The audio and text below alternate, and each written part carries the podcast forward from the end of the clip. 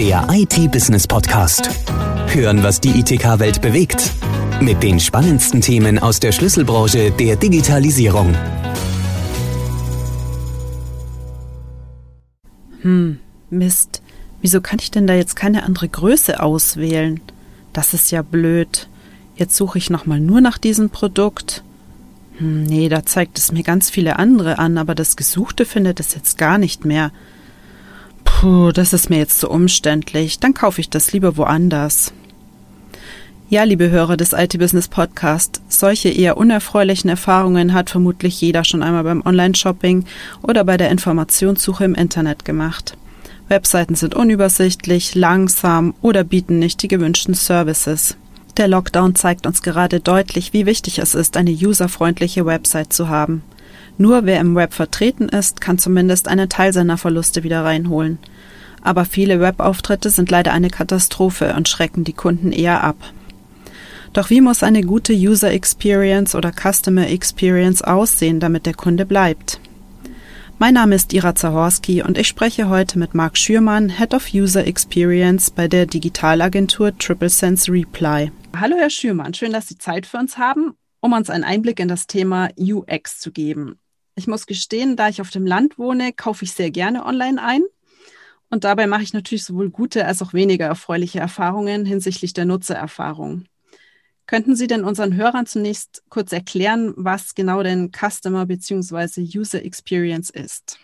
Gerne, Frau Zaworski. Ich glaube, wir kaufen äh, derzeit alle recht viel ein in dieser Pandemie und erleben ganz viele Sachen. Ich muss schon jetzt ein bisschen schmunzeln, weil äh, diese äh, Thematik, was ist äh, UX im Vergleich zu CX, auch eine lange Diskussion ähm, abbildet. Für mich ist das relativ simpel. Äh, User Experience ist die Kundenerfahrung äh, von Nutzern bei der Benutzung eines speziellen digitalen Angebots, zum Beispiel eines Online-Shops. Customer Experience ist für mich der breitere Begriff. Das sind äh, eigentlich die, das ist eigentlich die Summe aller Kundenerfahrungen über verschiedene Kanäle und oder über den gesamten Kundenlebenszyklus. Also beim, in beiden Fällen geht es darum, ob Nutzer klarkommen damit, einerseits, ob sie klarkommen damit, was, was sie, äh, was sie tun wollen und zweitens aber auch da, äh, vor allen Dingen darum, welche Gefühle sie dann dabei haben. Also macht das Spaß, auf einem Shop nach Produkten zu suchen? Ist es eine gute Erfahrung, dort zu bestellen? Und wichtig bei diesem äh, zunehmend populär werdenden Begriff der Customer Experience ist eben, dass es nicht nur um einen kurzen Besuch in einem Online-Shop geht, sondern es geht um alles drumherum. Ähm, wenn man das mal am Beispiel ähm, äh, im, im Shopping-Kontext macht, dann heißt UX, dass ich im Online-Shop das finde, was ich suche und dass ich das einfach und schnell bestellen kann. Äh, CX bedeutet aber zusätzlich, dass ich eine große Auswahl an Produkten habe, dass ich super schnell beliefert werde, dass ich Dinge kostenlos zurücksenden darf und dass mir auch bei Fragen und Problemen umgehend geholfen wird. Also das so zum Verständnis. Da kommen dann auch so Dinge rein, was passiert denn in einem, einem Krisenfall, wenn ich was äh, reklamieren will? Wie sind denn dann die Menschen an der Hotline zu mir? Ähm, und vielleicht kommen auch so Dinge rein in Richtung Personalisierung, Vorschlag, Vorschlagswesen und so weiter. Also kann, lernt der Anbieter mich kennen und äh, kann der mir auch Dinge vorschlagen, an die ich vielleicht nicht gedacht habe. Ja, und wenn das alles funktioniert, dann kommt man natürlich auch gerne wieder. Ne? Ganz genau. Was macht denn eine gute Customer Experience aus? Was wollen die Kunden? Ich glaube, die Kunden wollen vor allen Dingen Einfachheit, aber sie wollen Einfachheit und Komfort und vielleicht auch Inspiration. Das hängt immer so ein bisschen ab, von welchem Produkt man spricht. Es gibt natürlich ganz simple Güter, da geht es nur um den Preis. Aber es gibt natürlich auch teurere Luxusprodukte, bei denen ähm, es auch ein bisschen darum geht, ähm, vorab zu erfahren, was man mit dem Produkt tun kann, wie es funktioniert und so weiter. Ich glaube, die Menschen sind mittlerweile auch sehr verwöhnt. Ähm, sie erwarten eben ein super Angebot zu einem günstigen Preis. Sie erwarten aber auch vor allen Dingen eine schnellere Lieferung und wie wir anhand der äh, hohen Retourenquoten zum Beispiel im, im, Modehandel wissen, erwarten sie mittlerweile auch, dass sie Dinge einfach kostenlos zurücksenden können. Wenn man also mal, die eierlegende Wollmilchsau. Genau, alles und sofort. Äh, das ist eigentlich, glaube ich, auf das man es bringen kann. Ähm, das ist ja auch so ein, so ein alter äh, Standard im UX, ähm, dass man sagt, also die Nutzer kommen auf eine Webseite bei einem neuen Anbieter und sie entscheiden in Millisekunden, ob ihnen das gefällt so rein emotional. Ähm, und wenn dann irgendwas nicht passt, dann ist man halt recht schnell ähm, beim nächsten Anbieter. Es gibt Vergleichsportale, es gibt Preissuchmaschinen. Und ähm, da ist es halt wirklich ähm, sehr wichtig, in allen Aspekten gut zu sein als Anbieter, als Händler. Ich bemühe immer gerne das Beispiel Amazon, weil die ja nicht ohne Grund zum größten und äh, erfolgreichsten Anbieter geworden sind. Da kann man das einfach tatsächlich super sehen. Es ist ein breites, riesiges Sortiment. Also es gibt ja auch viele Kunden, die mittlerweile gar nicht mehr bei Google, sondern direkt bei Amazon nach Produkten suchen. Ich habe hier mit die besten Preise in, über ein breites Sortiment hinaus. Und ähm, es ist selbstverständlich, dass die Dinge ganz schnell geliefert werden.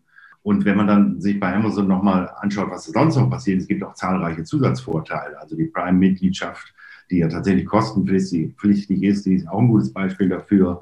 Ähm, ich zahle, damit ich immer schnell beliefert werde.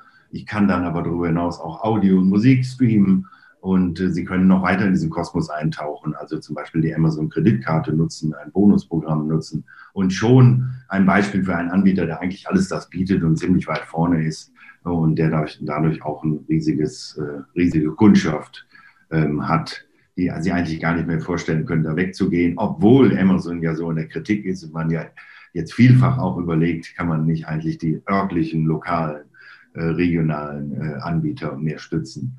Aber dann muss man sich immer fragen, okay, wird es da auch so schnell und problemlos äh, laufen, dass ich an meine Produkte komme? Es gibt natürlich auch viele Dinge, die die Kunden verärgern.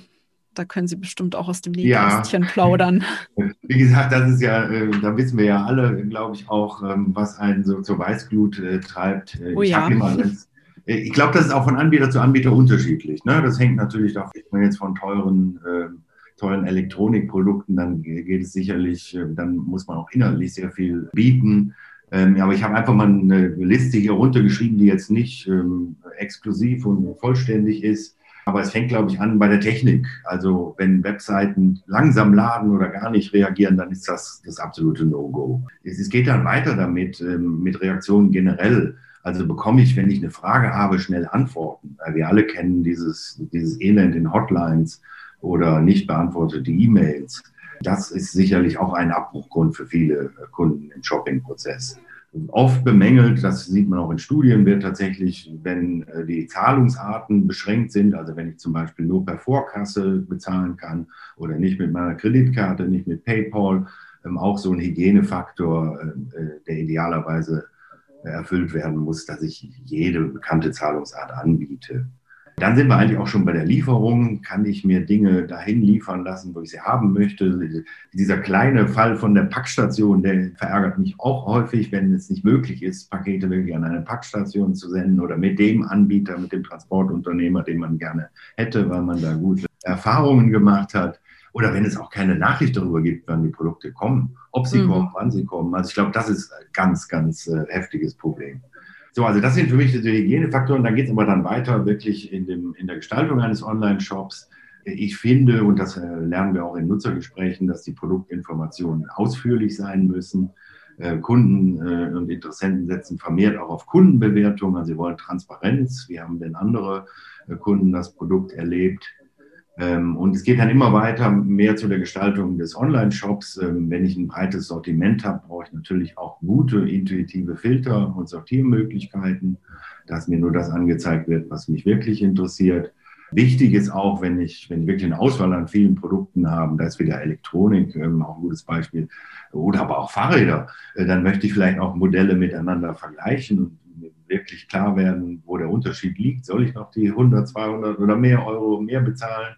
Das ist auch sehr wichtig. Und das geht dann weiter. Ne? Also jetzt bin ich wirklich bei teuren, komplexen Produkten. Dann erwarte ich auch tatsächlich, dass ich Fragen stellen kann. Und wir sehen zunehmend, dass auch immer mehr Anbieter in Richtung Online-Beratung gehen, gerade jetzt in der Pandemie. Aber ich glaube, das werden sie auch beibehalten. Kann ich mit jemandem sprechen, mit einem ähm, Fachmann, einer Fachfrau? Kann mir vielleicht sogar eine Videokonferenz führen, äh, wo ich mir zum Beispiel Fahrrad oder ein Auto anschauen kann, äh, ja. anstelle zu dem Händler zu fahren. Also das mhm. sehen wir wirklich sehr stark zunehmend. Und dann gibt es noch so kleine und feine Dinge wie ähm, wenn ich mich zur Bestellung eines Produktes von 2,50 Euro erst anmelden muss, einen Account anlegen muss, ja. Äh, dann schreckt das auch viele Menschen ab. Ähm, und da gibt es auch bessere Lösungen, also dass man zum Beispiel erstmal die Bestellung durchlaufen lässt und nachher dann die Registrierung anbietet. so ganz simple äh, Tricks. Und davon gibt es viel mehr. Das waren jetzt einfach zehn Beispiele, ähm, die, die äh, Menschen und Nutzer verärgern. Es gibt in jedem individuellen Fall dann immer noch mehr. Aber ich glaube, ähm, es fängt so an, es muss alles reibungslos funktionieren, es muss auch schnell gehen. Und dann, dann erst kann ich mich äh, mit diesen äh, weitergehenden Fragen beschäftigen. Also wie gut ist denn mein Content? Biete ich auch über die reine Produktinformation hinaus Dinge an, wie Lebenswelten, wie Inspiration? Ähm, also das ist dann sozusagen die Kür, wo es dann, wo es dann weitergeht ähm, über, über, die reinen, über den reinen Verkauf hinweg. Ja, das ist schon ein ganz schön umfassender Bereich.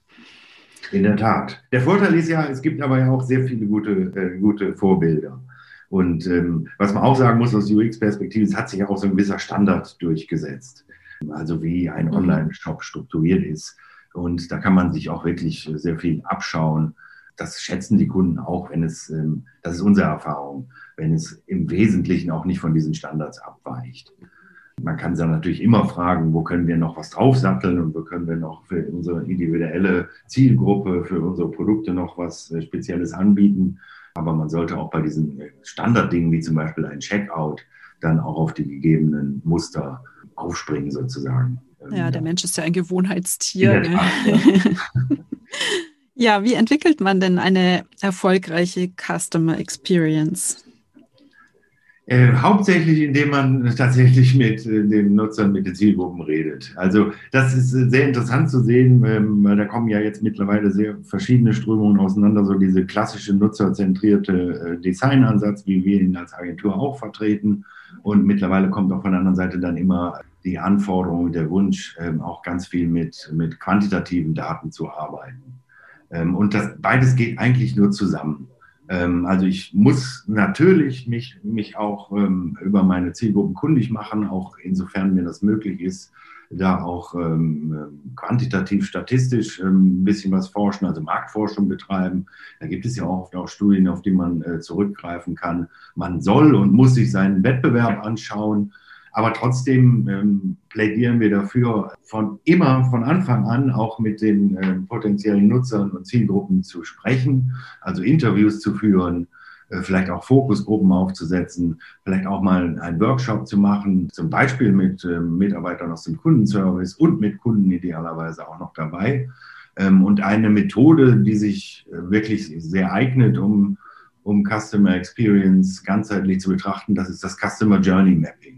Also ich schaue mir an, was ist denn so ein typischer Kaufprozess von ähm, einer bestimmten Zielgruppe und versuche dann das wirklich gemeinschaftlich mit dem Team visuell aufzuarbeiten, in einen, in einen Prozess zu bringen und dann auch alle Daten, die ich zur Verfügung habe, sei es eben aus diesem qualitativen Nutzerforschungsbereich äh, oder eben aus dem quantitativen Bereich, aus zum Beispiel aus dem Analytics, aus AB-Tests und so weiter, dieses dann alles in diese Customer Journey Map zu überführen, sodass man nachher weiß, okay, hier haben wir womöglich Probleme, hier ähm, fühlen sich die Nutzer vielleicht äh, nicht gut aufgehoben, hier haben wir Abbrüche ähm, und an dieser Stelle müssen wir jetzt vorrangig mal tätig werden und, und die Situation zu verbessern. Und wie gesagt, ich, ich befürworte immer, das zu kombinieren, denn äh, so ein gutes Beispiel ist bei Analytics sieht man zum Beispiel, da brechen ganz viele im Checkout ab. Die kommen über eine bestimmte Seite hinaus. Äh, man weiß dann aber meistens nicht, warum das der Fall ist. Und für solche Erkenntnisse wirklich den Grund zu finden und die Motive der, der Einkäufer zu verstehen, sind dann tatsächlich diese qualitativen Interviews äh, sehr wichtig. Ähm, oder eben auch Use Labs äh, zu fahren. Also das ist eigentlich so der, der Ansatz, ähm, äh, wie, wie man vorgehen soll. Einerseits sich die Kundenreise vorzustellen, alle verfügbaren Daten darüber zu konsolidieren und ähm, das Ganze dann auch mit äh, verschiedenen Messtechniken nochmal zusammenzubringen. Bei manchen Websites fragt man sich dann, ob der Programmierer selbst da auch schon mal bestellt hat ne? oder ob er es genau. programmiert hat. Und da wäre das schon sinnvoll, ähm, wenn man da so eine Roadmap sich aufstellt, um den Kunden eben zufriedenzustellen. Ganz genau, man muss auch immer wissen, was will man denn eigentlich erreichen. Natürlich geht es im E-Commerce äh, ja sehr häufig auch darum, ähm, einfach nur die Verkaufszahlen äh, zu steigern. Aber auch hier gibt es dann Möglichkeiten, auch eben Feedback einzuholen. Also man kann sich zum Beispiel auch vorstellen, nach einer Transaktion, also nach einer Bestellung, nach, dann auch nochmal so ein kleines Feedback-Tool zu öffnen und, äh, und die ähm, Benutzer einfach zu fragen, wie war das denn jetzt? Hat es deine Anforderungen erfüllt? Gab es Probleme? Also auch das ist zum Beispiel eine Möglichkeit, um regelmäßig Feedback einzuholen. Und natürlich gibt es darüber hinaus auch äh, Möglichkeiten äh, mit, mit Fragebogen, mit bestimmten äh, Techniken, da auch die, die Entwicklung der Kundenzufriedenheit über, über die Zeit nachzuvollziehen, sodass man dann bestimmte Indikatoren hat, an denen man sieht, wie sich das entwickelt. Wo man noch Stellschrauben hat dann. Genau, ja. Mhm. Ja, was passiert denn, wenn die Kunden jetzt dann wieder in die Läden vor Ort kommen? Hoffentlich bald. Was erwarten Sie dort? Ja, ich glaube, erstmal werden sie sich natürlich freuen, dass sie mal wieder shopping gehen können. Andererseits bin ich gar nicht so sicher, ob sie, ähm, ob sie nicht dann auch den Komfort des, des Online-Shoppings auch weiterhin ähm, in größerem Umfang äh, nutzen werden. Ich meine, natürlich, der Vorteil bei einem stationären Laden ist, man kann Dinge anfassen, ausprobieren. Man hat auch vielleicht die persönliche Beratung viel einfacher ähm, zur Verfügung. Ähm, das hat natürlich Vorteile. Äh, mittlerweile sehe ich fast aber auch Nachteile äh, beim lokalen Einkauf. Denn ähm, ist es im, im Geschäft genauso einfach zu erfahren, ob ein Produkt verfügbar ist? Ähm, bin ich sicher, dass der Verkäufer vor Ort auch wirklich ähm, mir kompetent Auskunft geben kann? Äh, ist der besser als ein möglicher Produktberater auf der Webseite? Ähm, oder auch so Dinge, ähm, ist es, ist es einfach möglich, mir Dinge nach Hause liefern zu lassen. Kann ich ähm, eben da auch recht flexibel mit, umgehen. Und äh, ich glaube, da müssen auch die Ladengeschäfte äh, tatsächlich nachholen. Das sieht man ja auch. Äh, viele Anbieter, wie zum Beispiel die großen Elektronikanbieter Medienmarkt und Saturn, die machen jetzt auch schon seit einiger Zeit Click und Collect. Das heißt, ich kann mich vorab äh, ähm, online informieren und Dinge dann in den Laden bestellen. Davon sieht man ja immer mehr, gerade jetzt auch in der Pandemie. Also derzeit sind die Läden ja geschlossen. Also viele dürfen ja nicht öffnen. Und dann sieht man auch, wie die Anbieter damit kämpfen, dass sie ja eigentlich trotzdem was verkaufen wollen und jetzt noch keine Online-Prozesse ähm, am Laufen haben. Ne? Ist auch sehr interessant anzusehen. Und ideal ist natürlich die Kombination. Ich kann Dinge mir abholen, wo ich will. Ich kann mal vor Ort gehen, aber ich kann dann auch vielleicht erstmal wieder rausgehen und mir überlegen, ob ich das kaufen will und es dann nachher doch online bestellen. Also ich glaube, in dieser Kombination liegt die Zukunft auch des stationären Handels. Das Stationäre hat ja auch Nachteile. Ja, Parkplatzsuche zum Beispiel. Beispiel ist Ikea, die vollen, die vollen Räume. Ich, ich weiß auch gar nicht, was da passiert, wenn es wieder geöffnet ist, was da los ist. Alle laufen dahin. Ähm, und dann steht man da, muss einen Parkplatz suchen und durch die äh, überfüllten Räume laufen. Da ist natürlich die, der Online-Kanal eine zusätzliche Bereicherung. Ne? Also Dinge besser kennenzulernen, sich anzuschauen. Also ich finde zum Beispiel auch die Ansätze von Ikea, mit Apps zu arbeiten, mit der ich mit Augmented Reality mir dann Produkte bei mir ins Wohnzimmer oder in andere Räume platzieren kann.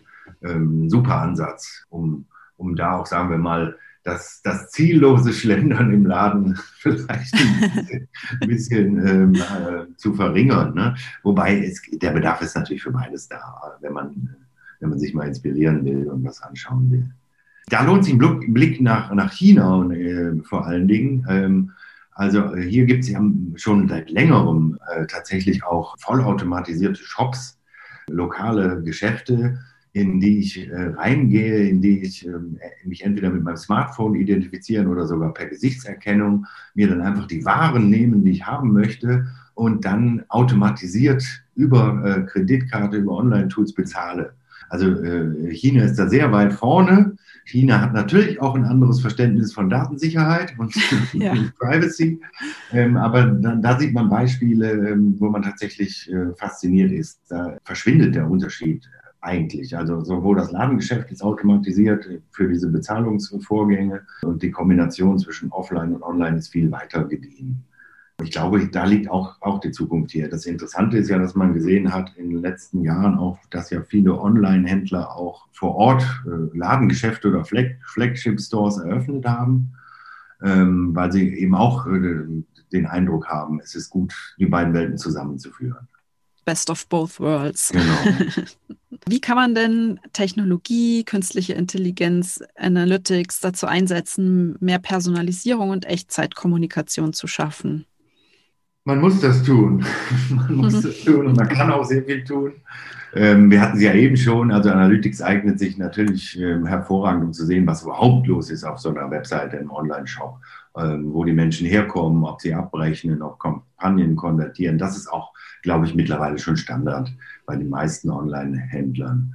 Also auch die Tatsache, dass ich natürlich dann bestimmte Werbemittel nutze, zum Beispiel bei Google Anzeigen schalte, ähm, mich dieser verschiedenen Kanäle bediene. Was jetzt tatsächlich seit einiger Zeit äh, immer weiter in den Vordergrund drängt, ist äh, tatsächlich äh, das, das Thema Personalisierung. Hier muss ich, muss ich mir wirklich, muss ich mir als Anbieter tatsächlich auch eine, eine Strategie aufbauen und sagen wir mal ganz klein anfangen. Der erste Schritt ist meistens ähm, Kundengruppen zu erkennen und zu segmentieren. Also wen habe ich da vor mir? Sind meine Kunden eher Stöberer? Sind das eher Impulskäufer? Sind das eher preisgetriebene Käufer? Da kann ich dann äh, versuchen, auf Basis von Analytics-Daten oder CRM-Daten ähm, so eine gewisse Segmentierung vorzunehmen. Und dann beginne ich damit, so in den ersten Schritt der Personalisierung, diesen äh, Kundengruppen verschiedene Inhalte auszuspielen. Also ich versuche den Stöberer mit, mit interessanten Inspirationen anzusprechen. Ich versuche den äh, Preissensitiven mit, mit auf ihn äh, zugeschnittenen Angeboten, Rabatten und so weiter zu gewinnen, sozusagen. Auf Basis dieser Aktivitäten, die ich da vornehme, ergibt sich dann ein Bild, was funktioniert und womit ich personalisieren kann. Also das ähm, hat wirklich ganz viele Aspekte. Das geht zum Beispiel oft los mit, dass man einfach mal anfängt, in Newslettern bestimmte, bestimmte Angebote zu integrieren, die sich jetzt für eine bestimmte Kundengruppe eignen. Mal sehen, wie die reagieren und dann kann man das weiter ausbauen. Äh, die Zukunft ist natürlich noch größer. Also ähm, ich ähm, muss als Anbieter heute, wenn ich wirklich in die Personalisierung einsteige, zunächst auch erstmal die Infrastruktur schaffen. Ich muss versuchen, alle alle Daten aus verschiedenen Quellen in einem, in einem zentralen Datenspeicher äh, zusammenzuführen. Das kann man Data Warehouse nennen, das äh, kann man auch anders nennen. Wichtig ist dann, dass ich wirklich fähig bin, und da kommen wir wieder zum Anfang, auch diese Customer Journeys äh, der Kunden eben nachzuvollziehen. Also wie habe ich ihn, habe ich sie, die, die jeweilige Kundin gewonnen? Ähm, wo ist sie aktiv? Wie häufig ist sie da? Was für einen Warenwert produziert sie denn eigentlich? Und auf Basis dieser Daten kann ich dann natürlich immer feiner Kundensegmente oder am Ende auch einzelne äh, Kunden ansprechen. Wie man hört, ist das ein sehr voraussetzungsreiches Thema. Ich glaube, auch heute sind bisher wirklich, ähm, ähm wirklich sehr ausgefallen, sind dann die, nur die ganz großen Anbieter, wie zum Beispiel Amazon natürlich wieder mal.